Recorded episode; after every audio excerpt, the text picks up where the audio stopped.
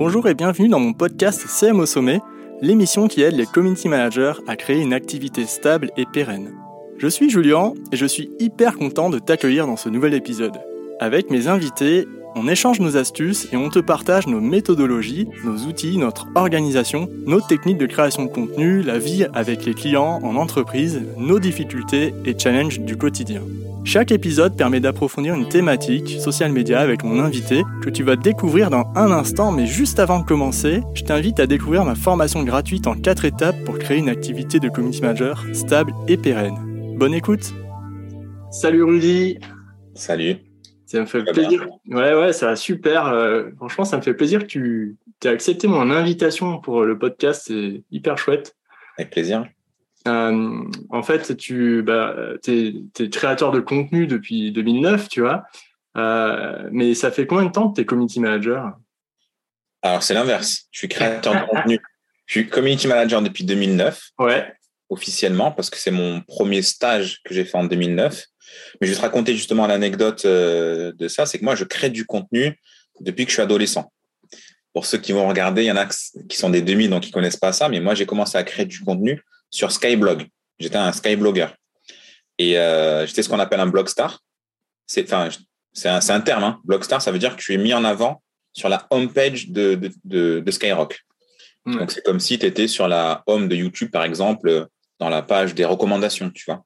Ok, donc Chaque semaine, il y, a, il y avait une équipe éditoriale qui choisissait des blogs à mettre en avant et à mettre en ce qu'on appelle Blogstar. Ouais. Euh, et donc, moi, j'étais plusieurs fois euh, Blogstar parce que je crée du contenu euh, très, très régulièrement. Euh, j'écrivais des articles un peu, tu vois, pour les adolescents, quoi, un peu divertissement, etc. Mais et je faisais déjà des vidéos. Ouais. T'étais toi-même ado à ce moment-là ou... Ouais, ouais, j'étais moi-même ado. Hein. J'avais, bah, j'avais quoi, peut-être 15, 15 ans, 16 ans, un truc comme ça. D'accord. Okay. Plus, mais un truc comme ça. Et euh, je faisais des vidéos euh, que je mettais sur euh, Dailymotion. Ouais. Donc, j'ai commencé à créer du contenu à l'adolescence. Okay. Et donc, bah, j'ai continué plus ou moins, on va dire. Euh, j'ai continué à être sur les réseaux sociaux comme Twitter, etc. Et j'ai fait une école de commerce. Donc, je fais une école de commerce tout à fait normale. Euh, ça s'appelait Euromed Management avant. Maintenant, c'est Kedge Business School. Et, euh, et, je, et, on reçoit, tu sais, toujours des, des suggestions d'offres de, de, stage et tout dans la boîte de. Donc, je vois toutes les suggestions et je vois un truc qui s'appelle Community Manager et je vois agence web.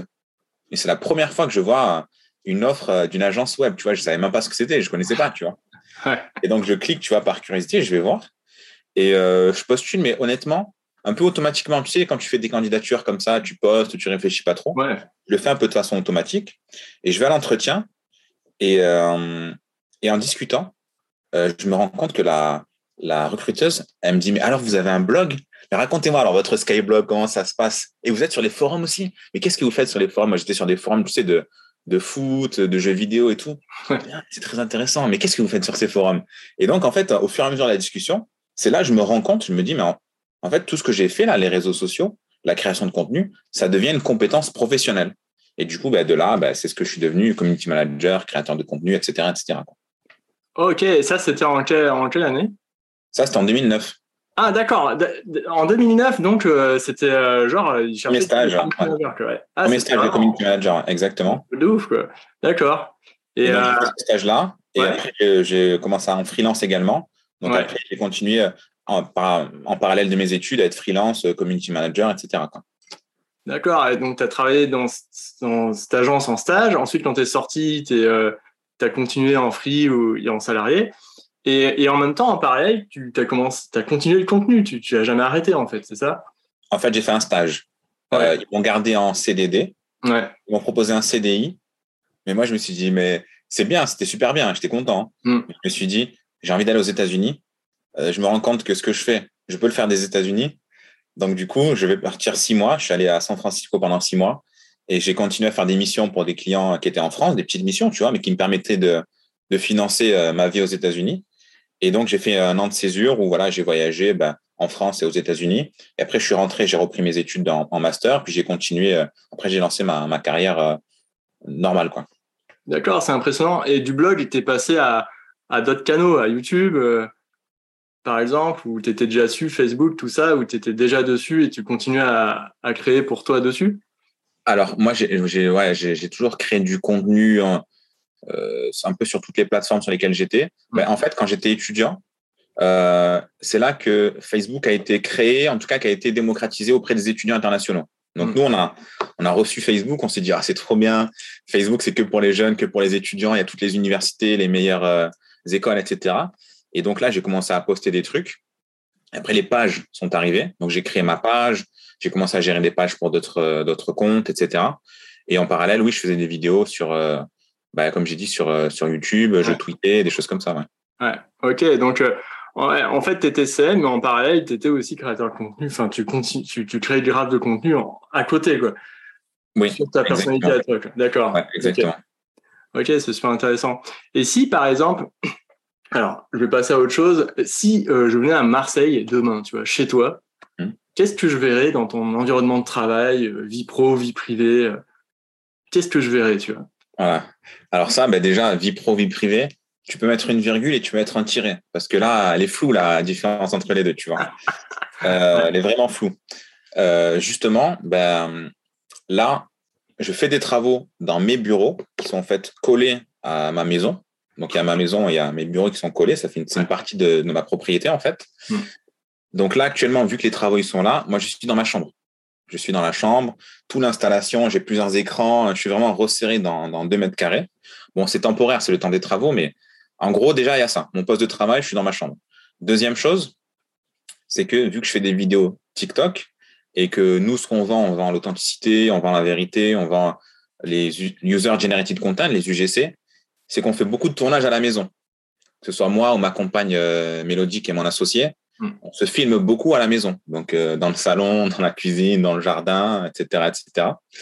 Donc, tu verrais quoi? Tu verrais bah, un mélange entre euh, ma maison et mon bureau, euh, tout est mélangé. Quoi. D'accord. Et ça, ça toi, ça, te, ça te va? Enfin, je sais qu'il y a des personnes qui peuvent pas faire ça. Euh, est-ce que toi, au début, tu, faisais autrement ou, tu as toujours fait ça naturellement et ça s'est imposé quoi ben alors, au début, comment j'ai fait? Ben, Comme je t'ai dit, moi, j'ai toujours été créateur de contenu, etc. Donc déjà, le contenu, je l'ai toujours créé de chez moi. Par définition, on le crée de chez soi. Donc j'avais cette, cette partie où je créais de chez moi et une autre partie où j'allais au bureau pour travailler en entreprise, etc. Euh, mais honnêtement, moi, au fur et à mesure des années, je comprenais pas pourquoi je devais aller au travail, tu vois. Je comprenais vraiment pas cette, euh, cette idée-là. D'être bloqué dans un bureau, c'était, que ce soit pour la productivité, je trouvais pas ça pertinent, et que ce soit par rapport à ma personnalité. Après, ça dépend des profils, tu vois. Mais mmh. moi, je, je, je suis pas forcément à l'aise à aller en entreprise dès le matin jusqu'au soir, être là comme ça, parler à la cafétéria à la, machine à café.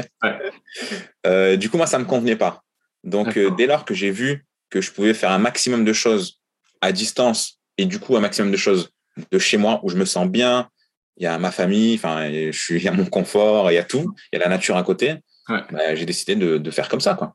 Ouais, très bien. Euh, en fait, oui, c'est, en fait, c'est une grande chance de pouvoir travailler de chez soi quand tu es freelance. Enfin, moi, je bosse de chez moi aussi mais bien sûr, euh, pour arriver à travailler de chez soi, il faut quand même avoir avant euh, su développer son réseau, tout ça. Quoi. Enfin, je veux dire, ça se, ça se mérite. Donc, ouais. Il faut, il, faut, deux choses. Il faut déjà des conditions de travail qui soient bonnes. Ben, moi, j'ai la fibre, par exemple, ce qui n'était pas le cas dans d'autres euh, logements. Donc, mm. la fibre, déjà, ça change tout. Parce que les collaborations sur Google Drive, les vidéos qu'on s'envoie avec des clients qui sont ben, partout en France, mais aussi à l'étranger, euh, il faut pouvoir assumer euh, un, débit euh, Internet qui est, intéressant. Il mm. faut que ton installation elle soit confortable, mm. que ce soit au niveau de ton ergonomie, au niveau de ton matériel, il faut que tout soit optimisé. Et il faut que tu puisses passer en mode travail et que le travail soit séparé du mode loisir. Moi, je sais quand je suis installé dans mon, bureau, j'ai mes écrans, j'ai mon matos, j'ai mes lumières, j'ai mes caméras. Je sais que c'est mon, mon cerveau et c'est mon mode travail. Donc ça, c'est une première chose qu'il faut et qui est importante. Et la seconde chose, comme tu dis, c'est il faut pouvoir avoir les clients qui te le permettent. Ouais, exactement. Je fais une petite coupure dans cet épisode pour t'inviter à noter mon émission sur Apple Podcast. C'est super important pour continuer à te proposer des épisodes de qualité avec mes invités et ça permet aussi de soutenir mon travail. Merci beaucoup. Donc euh, ouais, ok, c'est super intéressant parce que c'est vrai que euh, il y en a plein qui rêvent de travailler chez soi, mais quand tu travailles de chez toi et que tu as un canapé euh, qui te fait mal au dos au bout de deux heures et que en plus tu fais pas sport à côté parce que tu n'as aucune hygiène de vie, ah, là, ça devient compliqué. non, mais c'est clair, il faut investir. Hein. En fait, vu que tu n'investis pas dans autre chose, dans des bureaux, par exemple, tu vas investir chez toi dans du matériel qui mm. va te permettre de durer sur le temps. Quoi. Ouais, c'est clair. Et toi, tu, au niveau hygiène de vie, tu vois, enfin, tu bosses de chez toi, mais tu marches par bloc de temps, tout ça, ou enfin, tu, c'est bien segmenté, tout ça, ou? De toute façon, moi, je suis père de famille, donc j'ai des blocs de temps dans tous les ah, cas. oui, ça c'est sûr. Obligatoire. C'est enfants qui rythment. En fait, je me lève. Parfois, donc je me lève vers 7 heures en général. Parfois, je travaille tout de suite, une demi-heure, histoire de commencer deux, trois trucs urgents avant de m'occuper de mes enfants, le petit-déj, les habiller, partir à l'école. Mm. C'est moi qui les amène à l'école. Donc, du coup, ça me permet de faire une petite marche dans le village où on habite. Donc, je prends l'air, je vois la nature, etc. Je reviens, bah, je fais un petit peu le point avec, euh, avec ma compagne. Je, recommence à travailler entre 8h30 et 9h. Et là, bah, j'ai un bloc euh, qui dure en général jusqu'à midi et demi. Euh, parce qu'avec mes, euh, mon équipe, on travaille jusqu'à midi et demi. Après, je refais un temps de pause, soit dans le salon avec Mélodie, on discute, on, voilà, on parle, on prend le temps, on se met sur la terrasse ou quoi que ce soit. Soit je vais marcher, si je peux et que les conditions le permettent, je vais marcher. Ensuite, je reprends un deuxième bloc de travail jusqu'à ce que jusqu'à ce que soit l'heure du repas. Nous, on mange très tôt, on mange à 18h30. Donc, ça permet de mettre un stop à la journée. Et euh, donc, euh, je passe le temps avec ma, ma famille, mes enfants. Et s'il faut, bah, comme beaucoup, je retravaille euh, le soir si besoin. Ouais. Ok, super, super intéressant de découvrir ça. et ouais, le week-end, pareil, s'il faut, tu bosses le week-end aussi. S'il faut, évidemment que je bosse le week-end. Par exemple, là, j'ai un rendez-vous pour le week-end prochain, une mission qui se passe le week-end. En fait, le week-end, j'ai un truc à dire. C'est que euh, quand on est motivé et qu'on veut travailler, le week-end, c'est un peu un cheat code. Parce qu'on a ce, bonus que les autres n'ont pas. Il y en a qui disent bah, le week-end, je ne travaille pas. Si toi, tu es au même niveau que quelqu'un d'autre, mais que tu travailles le week-end, tu as un avantage concurrentiel qui est énorme. Donc moi, au début, quand je me suis lancé, j'ai vraiment utilisé cet avantage, travailler le soir, travailler le week-end, comme un truc que je me suis dit, bah, si je fais le maximum, ben, je serai, je serai imbattable quelque part, tu vois, parce que pas tout le monde peut se le permettre de faire ça. Voilà, ok. Et du coup, euh, tu as, lancé ton compte TikTok. Est-ce que ça a changé quelque chose dans, dans ton avancée professionnelle, tu vois, quand tu l'as lancé euh? Oui, oui, quand même. Alors, moi, ça fait longtemps que, que, je, que je suis sur les réseaux, etc., que je travaille. Donc, j'avais déjà des clients, etc., des grands groupes, des agences qui étaient des partenaires avec moi, tout ça. Donc, euh, j'aurais pu me développer différemment. Mais ce qui est sûr, ce qui est certain, c'est que quand j'ai créé mon compte TikTok, que j'ai fait une première vidéo tout de suite qui a fait un million de vues alors que j'avais zéro abonné, que ça m'a permis de signer un contrat avec une agence américaine, là pour moi j'étais lancé et ça a été vraiment une boule de neige qui a fait que tout s'est enchaîné. J'ai eu beaucoup de demandes. Euh, j'ai été considéré rapidement comme euh, une personne qu'on pouvait aller voir pour de l'expertise. Donc oui, clairement, TikTok, moi je, je remercie TikTok parce que TikTok m'a beaucoup donné, ça c'est clair. Tu l'as lancé en quelle année euh, à peu près? Alors, mon compte perso, je l'ai lancé en 2020, à l'été 2020. Ouais. Et tu as, créé un compte pro à la suite, c'est ça? Non, non, enfin, mon, mon compte perso, c'est mon compte pro. Oui, d'accord, ouais, c'est ça. Ok, je comprends. Je, crois pas pour les deux comptes et je me disais, ok, bizarre. Et d'accord, c'est bien ça. Et... j'ai plusieurs comptes, hein, mais, mais on va dire mon compte principal. Oui, à toi, oui, d'accord. C'est ton compte euh, bout de neige. Et tu as créé ton agence euh, as engagé des salariés avant, avant ton compte TikTok ou c'était toi l'idée en fait? Ah, ah, Parce que tu étais freelance, tu étais community manager freelance, tu bossais avec des agences, tout ça, et tu as décidé d'ouvrir ton agence pour, euh, dans quelle raison, dans quel but? Alors, euh, la première raison, quand j'ai ouvert mon, ma société, ben, mon agence, ma société, la première raison, elle était d'ordre de gestion administrative. Parce que quand tu es freelance, tu gagnes de l'argent, tu payes des impôts et après tu dépenses. Alors quand tu es une société, c'est l'inverse. Tu gagnes de l'argent, tu dépenses et après tu payes des impôts sur le reliquat. Donc euh, ben, mon expert comptable m'a conseillé que la meilleure gestion, c'était d'avoir une société pour pouvoir avoir des frais professionnels que tu pouvais intégrer à ta société et qu'elle ait diminué ton résultat. Donc ça, c'est la première chose. Moi, au début, je n'avais pas vocation à devenir euh, une agence qui emploie des gens, qui grossit. Moi, je voulais juste être un, solopreneur qui gère bien son activité. Hmm. Mais euh, bah, je me suis pris au jeu. Pourtant, je m'étais toujours juré de pas le faire. Mais je me suis pris au jeu. Et c'est vrai, quand on a beaucoup de demandes, moi, j'ai un peu cette, euh, cette phobie de me dire, il faut que je le prenne maintenant parce qu'on ne sait jamais le futur, tu vois. Et je pense que beaucoup partagent cette, cette vision-là. Donc, j'ai pris, j'ai pris, j'ai pris tout ce que je pouvais.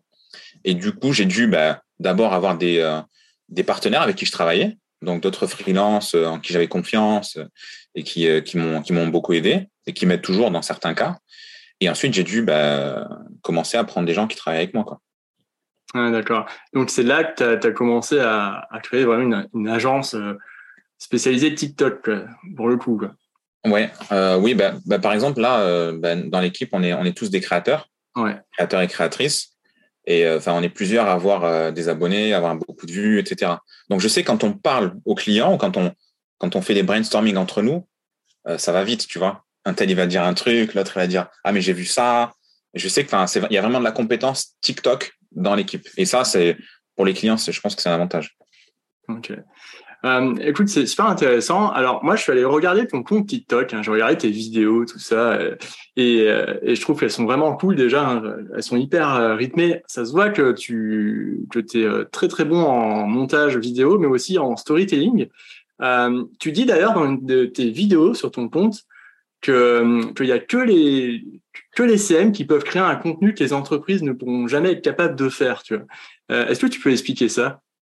Alors, c'est pas exactement ce que je dis. Je dis que c'est que les créateurs de contenu qui pourront faire ça. D'accord. En fait, moi, j'ai constaté que sur les réseaux sociaux, la plupart des comptes, euh, que ce soit des comptes perso ou des comptes pro, publient des contenus qui sont pas intéressants. Pour moi, c'est la plupart des, des contenus qui sont pas intéressants.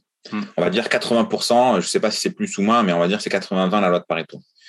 Parce que les gens créent du contenu euh, par habitude, euh, parce qu'ils doivent le faire, sans forcément réfléchir à est-ce que ça va marcher, hmm. quelle audience je veux toucher, pourquoi. Donc il y a cette, cette, cette, habitude de créer du contenu un peu pour rien. Et en face de ça, tu as des créateurs de contenu qui, eux, ils ont un objectif de, de plaire à leur audience, d'avoir une courbe de croissance, de se développer. Et du coup, eux vont créer un contenu qui va être beaucoup plus euh, optimisé pour la viralité, pour l'audience, pour les interactions. Et du coup, ces créateurs de contenu, ils ont un avantage euh, voilà, sur les entreprises et sur les autres qui est euh, voilà, difficile à battre. Du coup, quand on a cette compétence de créateur de contenu, que ce soit bah, TikTok, YouTube, Twitter, peu importe, hein, on peut vraiment l'appliquer dans le monde professionnel. Et quand on a cette compétence, c'est facile, c'est très facile d'aider une entreprise qui n'a pas la compétence en interne. Tu, vois, tu disais au début que, juste avant que, que les entreprises font contenu qui est souvent pas intéressant. Euh, comment tu qualifies ce contenu qui est pas intéressant? Qu'est-ce qu'elles font exactement de, pas bien, tu vois, les entreprises euh? Alors, euh, moi, j'aime bien définir un, bon contenu, en général une bonne vidéo, comme une vidéo que les gens ont envie de regarder. Déjà, c'est une base, mais c'est vraiment le cœur du truc. en fait, ce qu'elles font, c'est qu'elle va mettre une somme d'ingrédients, mais sans avoir une cohérence. Tu lui dis, mais c'est quoi cette vidéo? Est-ce que tu peux me raconter cette vidéo? Et ils vont te dire, oui, bah, il y a ça dedans, il y a ça dedans, il y a ça dedans. Si tu veux pas la, la, la, comment dire, la simplifier en une phrase, c'est la vidéo dans laquelle je fais ça, où il se passe ça, quelque part, c'est que ta vidéo a un problème, c'est qu'elle est trop complexe, on ne sait pas pourquoi tu as fait cette vidéo. Donc, du coup, elles ont un problème de, de prendre de la hauteur et de se dire, mon contenu, je le crée dans telle optique pour partager telle émotion, raconter telle histoire, euh, montrer tel produit. Donc, elles ont ce problème-là, premièrement. Et deuxièmement, après, c'est un problème de compétences techniques, hein, comme on l'a dit, d'écriture euh, et de réalisation, quoi, tout simplement. Ouais, bah ça c'est clair. En fait, c'est vrai que les entreprises, la plupart du temps, elles parlent d'elles-mêmes, elles parlent de leur, euh, on en avait parlé, mais de leurs produits ou de leur image. On a accueilli une délégation euh, de l'étranger, on est hyper fiers. Et c'est vrai que ça raconte rien, il n'y a aucune émotion, comme tu l'as dit. Hein, les émotions, ça manque un peu peut-être dans le contenu euh, corporate, on va dire. Et tu parlais la dernière fois de, de P2P, euh, personne, euh, personnel, enfin personne à personne en fait. Le contenu, il, faut qu'il parle à, à, une personne plutôt qu'à un ensemble, c'est ça? Ou à, ouais, alors c'est ça. Alors tu prenais l'exemple du, du B2B. Donc tu disais, il y a une entreprise qui dit on a accueilli telle délégation qui vient de tel pays. Donc ça, pas intéressant, ça m'est égal. Par contre, la même histoire, la même histoire. On prend le gars qui s'appelle, euh, je sais pas moi, on va lui donner un nom, il s'appelle Michael. Il vient de Dubaï. Et lui, on peut raconter l'histoire. Pourquoi il est venu, tu vois, à Paris? Qu'est-ce qui s'est passé? Est-ce qu'il a une promotion qui a fait que maintenant il peut voyager? Et du coup, il est content de découvrir Paris. Il est allé voir la Tour Eiffel. Il a demandé la main de sa femme. Là, je vais peut-être un peu loin, mais tu vois, tu peux raconter une histoire super intéressante à propos de la même délégation qui s'est déplacé. Et euh, du coup, tu donnes un côté humain. Et c'est ce que je dis, c'est que le B2B, pour moi, ça n'existe pas parce qu'il n'y a jamais Coca-Cola qui parle à Nike ou Coca-Cola qui parle au petit business de la boulangère d'à côté. Il y a toujours quelqu'un qui va s'adresser, donc c'est le porte-parole ou le community manager, à quelqu'un d'autre qui va voir le contenu. Donc c'est ce que dit euh, Sam Ovens, pour ceux qui, euh, qui le connaissent. Euh, Sam Ovens, il parle de P2P, donc people to people. Et donc, il faut toujours garder à l'esprit quand on écrit un contenu sur LinkedIn, par exemple, un blog ou quoi que ce soit, ou qu'on fait une vidéo, c'est qu'on n'est pas un business qui parle à un business. On est une personne qui va raconter une histoire, qui va faire de la pédagogie à une autre personne, tout simplement. Donc, on se dit, si je devais parler à une vraie personne, qu'est-ce que je lui dirais? Ok, bah cette phrase, je la mets pas parce que dans la, vraie vie, cette phrase, elle n'existe pas. Cette mm. formulation, pareil, on n'a jamais dit ça dans la vraie vie. Donc, soyez normaux et parlez à des gens comme si euh, ils étaient en face de vous, quoi. Ouais, c'est clair. En fait, ça, c'est peut-être un, un, espèce d'obstacle à franchir pour la plupart des entreprises euh, qui, qui, ont peut-être peur de, de, se mettre trop en, tu vois, en, en, position de faiblesse en faisant ça. Euh, en, position de vulnérabilité. Tu vois. Euh, toi, comment tu l'expliques à, tes clients qui, ont peut-être cette peur? Alors, comme euh, dit beaucoup Gary Vee, avec qui j'ai eu la chance de travailler dans son agence, pour Gary Vee, la vulnérabilité, c'est une force. C'est pas une faiblesse, c'est une force. tout le monde est vulnérable, mais le montrer, l'assumer, ça veut dire je, je, montre que je suis fort parce que je peux assumer mes vulnérabilités et ça me met pas en danger je peux vous montrer que j'ai un défaut. Je suis quand même moi et j'assume tel que je suis et j'ai aussi mes qualités. Mm. Donc, du coup, ça, on sait que la vulnérabilité, ça touche les gens. Quand on montre qu'on est vulnérable, les gens se disent, bah, OK, il est accessible, je peux me projeter en lui. Donc, euh, quelque part, je, m'identifie à cette personne et je peux la comprendre. Alors que si on essaie d'avoir une, image trop polissée, euh, on sait que c'est faux. Et le faux, aujourd'hui, le fake, euh, voilà, c'est pas intéressant. On l'a vu, revu, on connaît les astuces de marketing. Les gens sont, sont, sont habitués à tout ça. Donc, ce qu'ils veulent maintenant, c'est du vrai. Et le vrai, c'est montrer euh, qui on est tel qu'on est. Ouais. Est-ce que ce, le, storytelling et la vidéo, enfin ça, ça se passe sur TikTok, mais si on va sur d'autres réseaux sociaux, tu vois, comme LinkedIn ou euh, Facebook, par exemple, parce qu'il y a des marques qui communiquent sur Facebook, qui ont quand même une grosse communauté encore, euh, elles peuvent appliquer ça sans être un, ouais, sur, sur, sur, les, sur Facebook, tout ça, toi, tu le vois ou pas?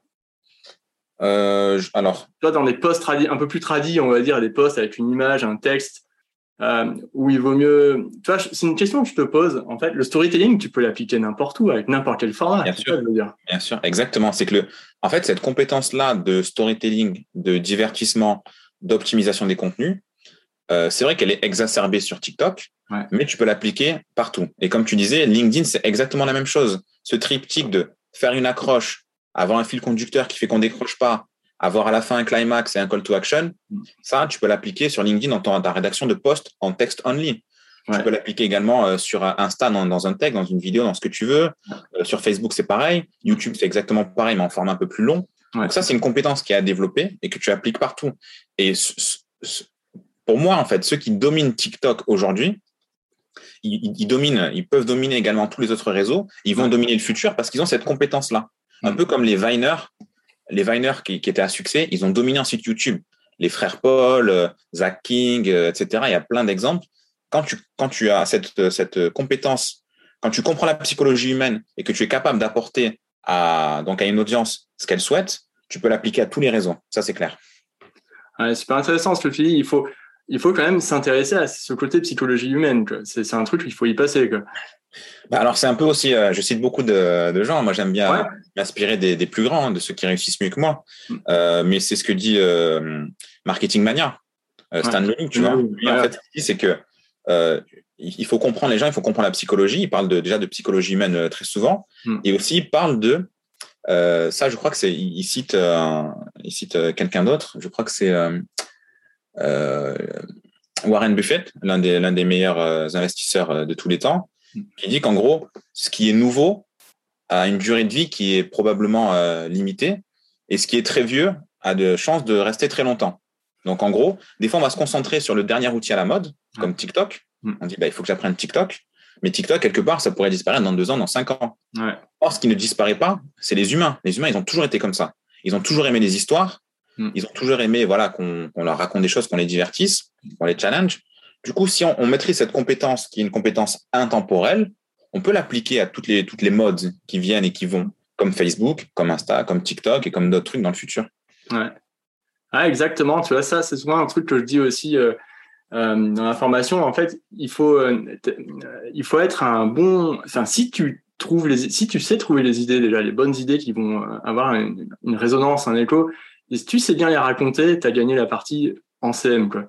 Du coup, toi, aujourd'hui, un community manager, c'est quoi ses points forts tu vois? Il doit vraiment axer son, ses compétences sur la maîtrise du storytelling? Alors, moi, si, si tu me demandes une question un peu plus large, je te dirais que la première compétence du community manager, pour moi, hein, c'est sa culture web. Il doit être vraiment, il doit être imprégné dans le web, il doit connaître le web, il doit connaître Twitter, Twitch, YouTube, tout ce qui se passe. Parce qu'en fait, ça, c'est vraiment une culture qui fait que le cerveau va être entraîné, il va avoir plein de choses qui se passent, il va comprendre les mécaniques de, tout, il va pouvoir en faire un mix et le proposer à, son employeur et, et dans sa mission. Donc la culture web, pour moi, c'est la première base. La première chose, tu dois être intéressé, passionné par euh, le monde des réseaux sociaux et d'Internet. Euh, donc ça, c'est la première chose. Et deuxième chose, c'est pouvoir créer du contenu intéressant. Hmm. Et le contenu intéressant, effectivement, ça passe euh, par cette compétence de, narration, etc. Quoi. En fait, la narration, etc. Enfin, là, il faut être quand même, un minimum bon. il faut pas trop faire de, faut pas faire de fautes du tout, quoi. Alors, toi, tu dirais quoi là-dessus? En fait, dans, mon podcast, il y a pas mal de, de social managers qui me disent ouais, c'est compliqué parce que des fois, je prends des alternants, ils font des fautes. Après, sur TikTok, tu t'en fiches parce que n'y a pas de texte vraiment. Mais enfin, si, il y a du texte, il y a les sous-titres. Euh, bon. Bah, moi, moi, je regarde les, euh, je regarde pas mal de, de gros créateurs de, de contenu. Euh, J'en ai un en tête qui s'appelle Alex Baker. Alex Baker, c'est un, un YouTuber aussi qui est là sur Twitter, qui est très actif, etc. Lui, c'est un multimillionnaire, investisseur, start-upper, créateur de contenu très marrant et tout. Et lui, il fait des fautes tout le temps. Il fait des fautes, il sait pas parler, enfin, il sait pas écrire l'anglais. Est-ce mm. que ça l'empêche d'avoir une audience, etc. Non, tu vois. Oui, c'est sûr, mais c'est comme, euh, comme Jules. Hein. Jules. comme Jules, ouais, exactement. je regarde ce contenu, il y a une faute sur deux mots et il a une audience qui est gigantesque. Non, mais c'est clair. Euh, j'ai sorti la, la référence Jules quand même. Bon, mais parce que j'aime bien, euh, bon, j'aime bien de temps en temps, tu vois, voilà.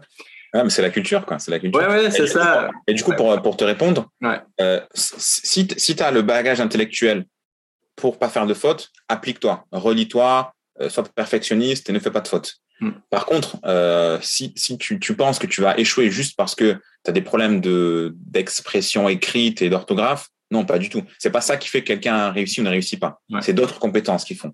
Ouais, exactement. Alors, bon, moi, j'ai un bon bagage littéraire, euh, mais je fais des fautes quand même. J'utilise des outils hein, qui, qui, sont payants, qui me corrigent les textes et tout. Euh, voilà. Donc, je Comme quoi, par exemple, tu utilises je, Là, j'ai un outil qui est génial qui s'appelle Language Tool. C'est un outil qui est open source. Euh, ça coûte 38 euros pour, ou 50 dollars, je sais plus, pour deux ans. Et en fait, moi, je corrige mes newsletters, euh, mes posts LinkedIn euh, euh, et, euh, et bah, mes newsletters et mes posts LinkedIn et, et ceux pour euh, les posts pour mes clients à l'intérieur, tu vois, quand je suis pas sûr. Et puis aussi, enfin, il, il, le corrige tout seul sur d'autres outils, tu vois, sur Notion, sur euh, dans, dans, les mails et tout. Et en fait, c'est hyper simple à utiliser. Tu as, juste à cliquer, il te change le mot, il te propose un autre mot à la place ou quoi. Et ça, pour moi, c'est le indispensable parce que parce que tu es, tranquille. Même si je suis, je suis un grand lecteur, tout ça, et, ben, je peux faire des fautes, inattention, ou j'écris beaucoup ou quoi, et, et c'est c'est normal. Quoi. Non, mais c'est bien, je le note. Language Tool. Language Tool. Et franchement, il, enfin, il est dispo en français, en anglais, dans plein de langues. Il change automatiquement. Si tu changes la, si tu mets à écrire en anglais, il va te corriger les fautes en anglais. Ça, c'est vraiment cool. Quoi. Euh, ok. Euh, est-ce que, alors, euh, Là, on parlait de créateur de contenu. Est-ce qu'un un community manager qui, tu vois, une personne qui a envie de devenir community manager aujourd'hui, qu'est-ce comment, comment elle fait, tu vois, pour, pour aller sur TikTok, par exemple, elle veut accompagner, elle voudrait accompagner une marque sur TikTok, un CM, tu vois, qui, bon, qui est pas forcément créateur de contenu. Est-ce que c'est possible déjà? Bah, tu as, commencé par dire comment elle fait. Bah, spontanément, j'ai dit bah, il faut qu'elle commence par elle-même. C'est ça le plus facile parce que tu n'as pas de pression, tu n'es pas payé, euh, tu n'as mm. pas d'obligation. Mm. Donc, tu le fais avec toi, tu t'entraînes, tu vois ce qui marche, ce qui marche pas. Et une fois que ça marche, tu dis bah, je peux l'appliquer à quelqu'un d'autre. Tu peux proposer tes services au début peut-être gratuitement à un ami, à une association ou à ce que tu veux. Et ensuite, tu montes et tu te fais payer, etc. Et tu proposes tes services de plus en plus cher. Donc ça, c'est ma, ma, mon premier réflexe. Le second réflexe, ça pourrait être si jamais c'est des étudiants, euh, peut-être qui, qui postulent à des stages. Mais honnêtement, moi, si tu postules à un stage chez moi ou une alternance ou un travail, tu n'as jamais fait euh, quoi que ce soit, je vais te dire, ben, ben non, tu vois. parce qu'en fait, tu avais la capacité de, de le faire. C'est, en fait, c'est démocratique parce que tout le monde peut le faire. C'est pas payant, c'est, tu vois, il n'y a pas de niveau de compétence à faire au début. Tu, tu tentes, tu commences mm. et tu vois. Donc, moi, je, moi, je suis vraiment un, fan des créateurs.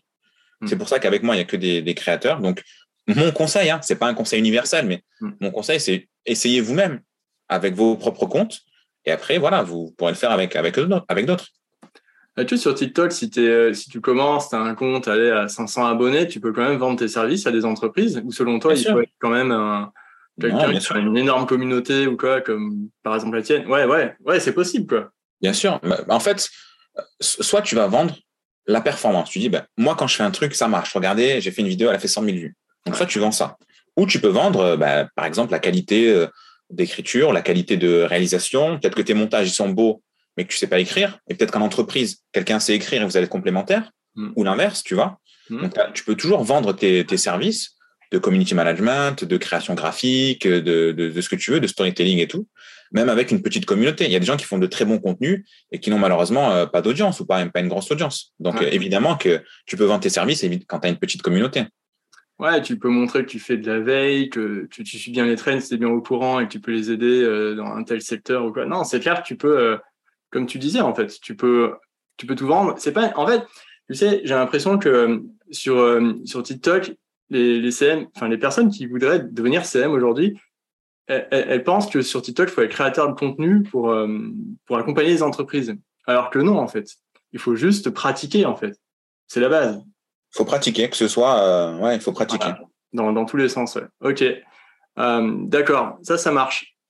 Euh, alors là, je vais, je vais, te poser une autre question par rapport à TikTok. TikTok, toi, tu l'utilises en organique et, et, tu fais des pubs aussi, hein, c'est ça? Alors, oui, moi, moi je, crée des, bah, je crée mes contenus organiques. Je crée même pour des clients des contenus organiques. Il y a même des clients qui veulent que des contenus organiques. Donc ils me disent bah, on veut de la croissance, mais on veut pas de pas de paid, on veut que du organique. Donc ça c'est très bien. Je fais aussi du Spark Ads, c'est-à-dire un contenu qu'on va faire en organique et qu'on va booster en pub pour l'amplifier. On va, je, je, le précise au cas où, mais on amplifie que les contenus qui marchent. Ceux qui marchent pas, si on met de l'argent, on perd notre argent. Donc on va amplifier. S'il y a un buzz, on dit ben elle a fait 100 000 vues. Ok, on met un budget pour qu'elle fasse 500 000 ou un million. Deuxième chose. Et troisième chose, je fais aussi des pubs, des vraies pubs où euh, où bah, il y a des call to action, on monte le produit, etc.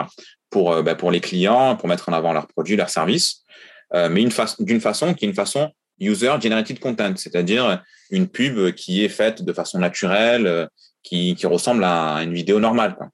Ouais. D'accord. Et alors, par exemple, si une entreprise elle te demande de faire que de l'organique, euh, pourquoi elle te demanderait ça, tu vois, sur TikTok? Parce que par exemple, sur un autre réseau social, faire que de l'organique, c'est genre sur Facebook, c'est genre impossible, quoi. Ouais, c'est vrai. Sur les autres réseaux, c'est très compliqué ouais. euh, d'avoir des performances euh, en organique. C'est possible, hein, si, pour, les, pour les meilleurs, c'est possible, mais c'est très compliqué. Ouais. Sur TikTok, euh, c'est compliqué, mais c'est beaucoup moins compliqué. Donc, bah, en fait, elles se disent, j'ai entendu dire que sur TikTok, on pouvait avoir de la croissance organique, on pouvait euh, avoir beaucoup de vues euh, sans payer, donc je vais en profiter. Et quelque part, je les comprends. Donc, quand elles font appel à toi dans cet objectif-là, c'est un objectif. Là, tu leur proposes, un... tu leur dis, ok, c'est un objectif de notoriété.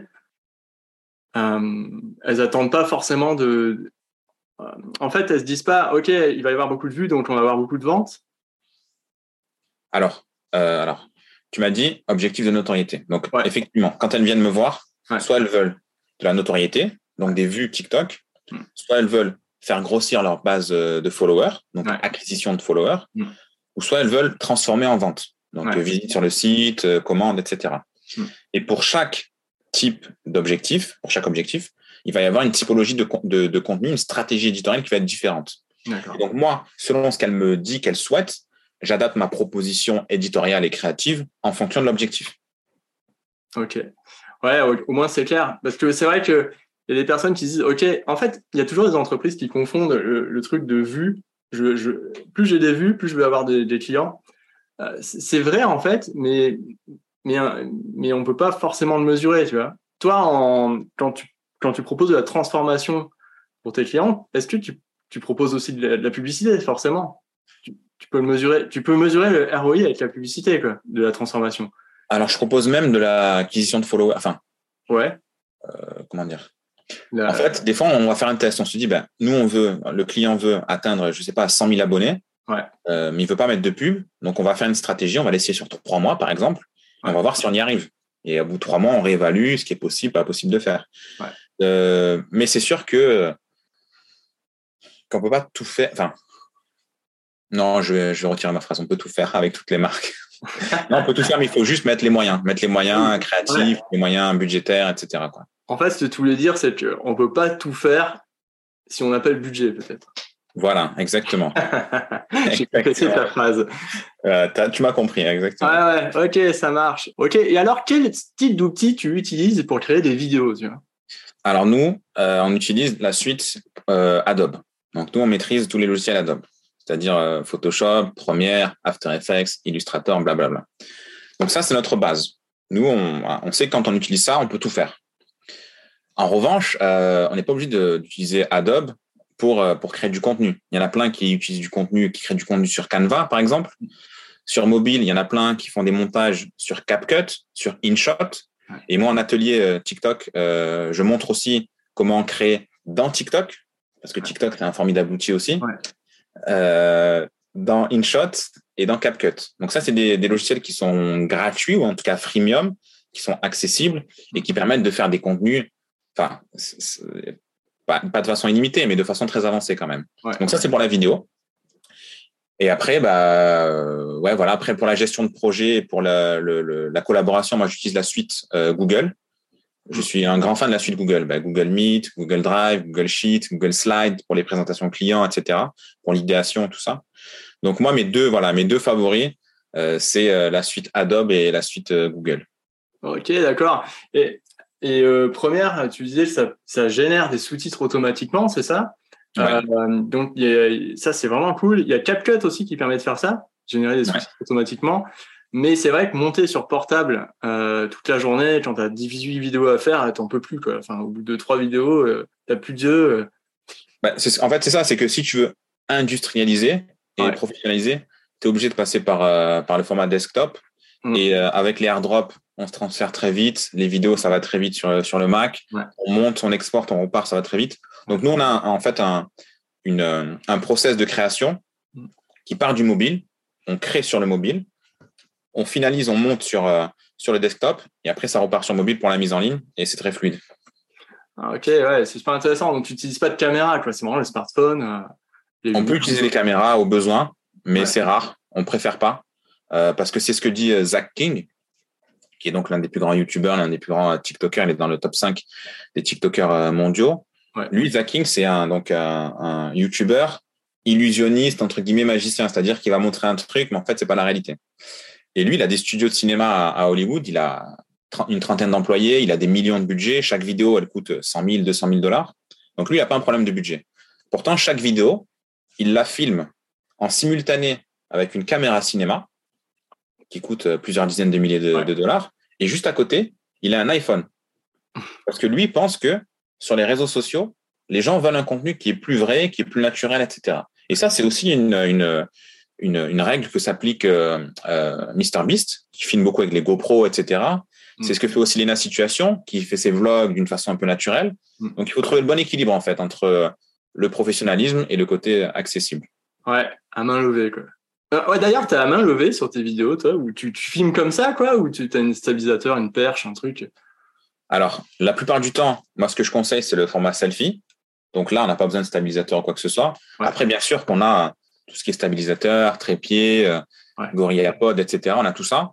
Mm. Mais dans la plupart des cas, dans la plupart des cas, on peut créer avec un équipement euh, minimum. Ça, c'est clair. Et tu mets, tu mets une petite oreillette euh, dans le portable là pour que le micro ce soit bien ou non, tu parles si on, est, si on est en selfie, qu'on filme en selfie, en fait, c'est ce que je conseille. Filmez-vous en selfie pour que l'image soit bonne, qu'on soit un gros plan et que mm. le son soit bon. Par contre, si on filme une scène qui est plus loin, parce qu'on a décidé de faire un micro-trottoir ou qu'on a décidé de faire autre chose, ben là, du coup, on a des petits micros qu'on branche. Ben on, branche le récepteur sur, euh, mm. sur l'iPhone en bas. Et là, on le clipse comme ça, c'est très discret. Mm. Et en Bluetooth, ça, ça, ça, connecte. Quoi. il y a toujours des astuces pour euh, avoir un niveau de qualité de rendu qui est professionnel, tout en ayant un budget et aussi une, un niveau technique pas forcément très élevé. Ouais, top. Mais merci pour ça, c'est chouette. Et enfin, quels sont tes conseils euh, pour se lancer, tu vois, pour, devenir community manager et peut-être accompagner des marches sur TikTok. Enfin, Tu en as donné déjà pas mal, mais euh, est-ce que tu as un dernier conseil euh, à donner? Non, enfin, pour, pour se lancer et, devenir community manager sur TikTok, la méthodologie est très simple. Consommer du TikTok avec un œil analytique, parce qu'on peut consommer et rien voir, mais consommer avec un œil qui analyse, OK, lui, il a fait ça, elle, elle a fait ça, ça a bien marché comme ça donc ça, c'est déjà une première chose qui va vous éduquer. Ensuite, essayez vous-même, que ce soit avec vous en tant que créateur, protagoniste ou pas. Ça peut être une voix off, ça peut être avec des voix d'intelligence artificielle, ça peut être vous écrivez, quelqu'un d'autre fait la voix ou l'acteur. Mm. Essayez de, faire des choses. Et une fois que vous, voyez que ça marche un petit peu, hein, pas forcément des, millions de vues ou des, milliers de followers, mais vous voyez que ça marche un petit peu, ben là, vous pourrez commencer à contacter euh, ben, soit des, marques par rapport à des stages ou des, des, emplois, ou bien les, les démarcher avec des, prestations. Ouais, merci beaucoup pour ce super conseil, c'est top. Euh, juste avant de terminer, où on peut te joindre, tu vois, si jamais, euh, enfin, où regarder tes contenus ou quoi? Alors, moi, je vais conseiller aux gens de me suivre sur euh, deux réseaux, qui sont les deux réseaux que Gary Vee a annoncé comme les plus grands réseaux depuis 2019. Il annonce ça. C'est TikTok, donc R-U-D-I-G-Y, RudiJ. Et sur LinkedIn, euh, mon nom, Rudy Turiné, je poste également du contenu euh, de façon très régulière sur LinkedIn pour voir, euh, pour montrer un peu mes actus professionnels. D'accord. Ouais, toi, tu n'es pas trop présent sur Instagram. Je suis présent sur Instagram, mais j'ai un contenu qui peut être plus, plus personnel, plus léger. D'accord. Donc ils peuvent me suivre, hein, mais c'est pas là qu'ils vont apprendre le plus. D'accord, ouais, d'enseignement. Ok, très bien. Bah écoute, merci beaucoup Rudy, c'était super intéressant. Avec plaisir, merci à toi de m'avoir invité. Hein. C'était un plaisir aussi. Ouais, bah de rien, écoute. Juste avant de te quitter, je t'invite à découvrir ma formation gratuite en 4 étapes pour créer une activité de community manager stable et pérenne. Sur le lien en description, je présente ma méthodologie d'accompagnement pour les personnes qui souhaitent devenir CM ou celles qui le sont déjà et voudraient passer à un niveau supérieur. A très vite pour un prochain épisode.